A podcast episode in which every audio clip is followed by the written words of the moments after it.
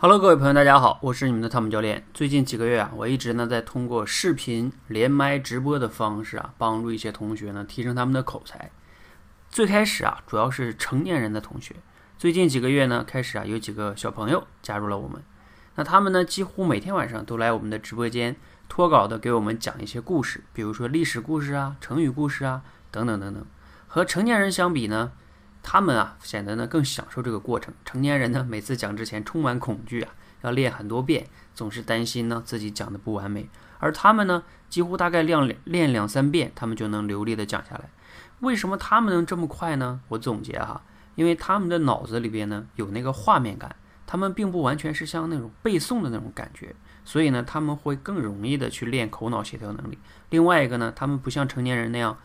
哎，担心这个担心那个的，所以他们更放松，所以呢就容易表现的会更好一些。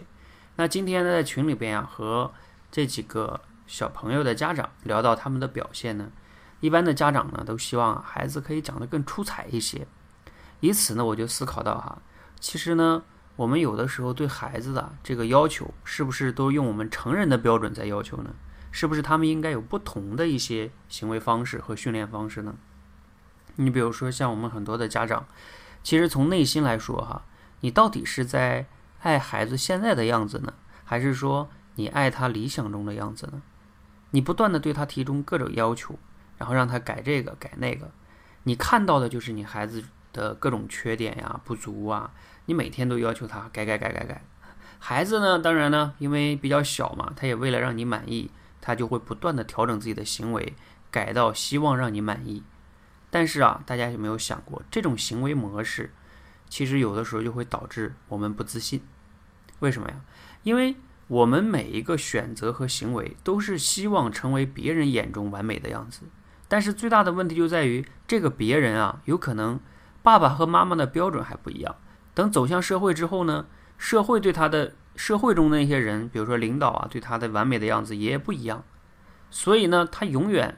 很难无法去满足所有人眼中那个完美的样子，他活得也会很累，而且他不，他就会失去他自己，这就是很多人之所以不自信的原因。